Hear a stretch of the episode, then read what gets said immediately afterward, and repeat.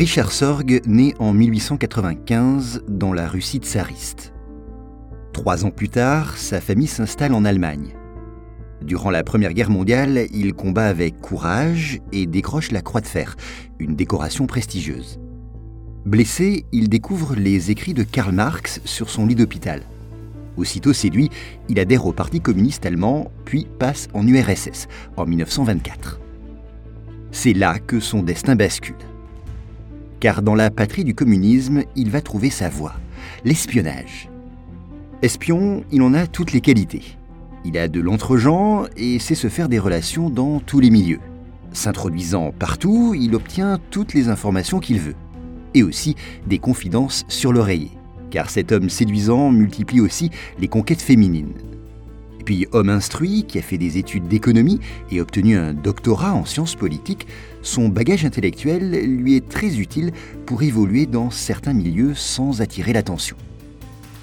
Alors devenu agent des renseignements soviétiques, Sorg, après une première mission en Chine, est envoyé au Japon en 1933 un pays qui reste associé aux plus grandes réussites, mais aussi à la perte de cet espion hors du commun. Le Japon est alors dominé par les militaires. Très proche de l'Allemagne nazie, ce pays est surveillé de près par les services secrets soviétiques, d'où la mission de Richard Sorg. Une fois sur place, il cherche une couverture commode. Pour détourner les soupçons, il se fait ainsi passer pour un journaliste allemand. Mieux encore, il adhère au parti nazi. Qui pourrait se méfier de cet homme bien en cours à Berlin, qui connaît même Rubbentrop, le ministre allemand des Affaires étrangères Sous sa nouvelle identité, Sorg pénètre partout et multiplie les contacts. Il réussit même à monter un réseau d'agents qui lui apportent des informations supplémentaires. Une véritable prouesse dans un pays aussi fermé que le Japon.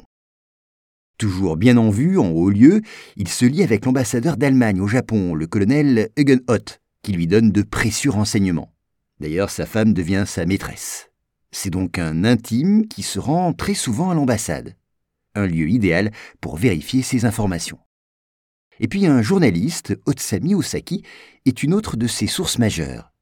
La sympathie de cet homme pour le communisme ne l'empêche pas d'être influent dans son pays, puisqu'il est conseiller du Premier ministre japonais. Et il va livrer des informations capitales à Sorg. Les renseignements obtenus par notre espion soviétique affluent donc à Moscou. Et ce qu'ils apprennent grâce à lui n'est pas anodin. Ce sont des informations capitales, des informations qui vont tout simplement changer le cours de la guerre.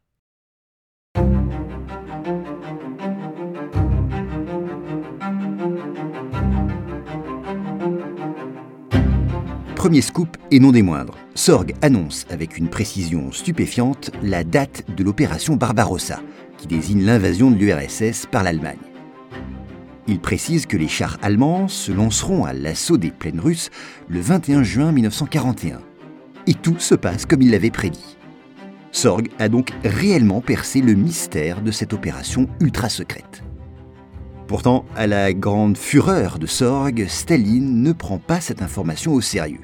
Pas plus d'ailleurs que celle qui a trait à l'attaque de Pearl Harbor par les Japonais le 7 décembre 1941. En revanche, le dirigeant russe accordera davantage d'intérêt à un autre de ses renseignements. Et bien lui en a pris, car il va sauver son pays. En septembre 1941, Sorg livre en effet une information cruciale, sans doute la plus décisive qu'il ait donnée jusque-là. D'après lui, le Japon n'a pas l'intention d'attaquer l'URSS, du moins dans les mois à venir. Pourquoi cette information est-elle capitale? Eh bien, elle permet à Staline de rapatrier vers Moscou des divisions stationnées jusque-là en Extrême-Orient et chargées de contrer une éventuelle attaque japonaise. Or, l'apport de ces troupes sera décisif pour sauver la capitale russe. Et ce, lors de la bataille de Moscou, entre octobre 41 et janvier 42. Et si la bataille de Moscou avait été perdue, les autres succès soviétiques, comme la bataille de Stalingrad en juillet 42, n'auraient certainement pas été possibles. Donc Richard Sorg a bien sauvé son pays d'une défaite quasi certaine. Il a bien véritablement changé le cours de la guerre et de l'histoire du monde. Pourtant, cela ne lui vaut pas la reconnaissance de Staline, bien au contraire. Le dictateur russe se méfie de cet espion trop brillant qui passe son temps à faire la fête. Il le soupçonne même d'être un agent double. N'était-il pas l'ami de Rubbentrop, l'un des collaborateurs du Führer Staline, dans sa paranoïa, soupçonne tout le monde, y compris les milieux du renseignement, qu'il soumettait à une répression rigoureuse. Et cela, Sorg ne l'ignore pas. Convoqué à Moscou, il prétexte l'importance de son travail pour rester au Japon. Il savait sans doute ce qui attendait s'il obtempérait. Mais il avait tort de se croire plus à l'abri au Japon, car depuis un certain temps, les services secrets japonais le soupçonnent. Son ami Osaki est arrêté le 14 octobre 41, et quatre jours plus tard, le 18 octobre, c'est au tour de Sorg. Staline, ingrat, ne lève pas le petit doigt pour lui.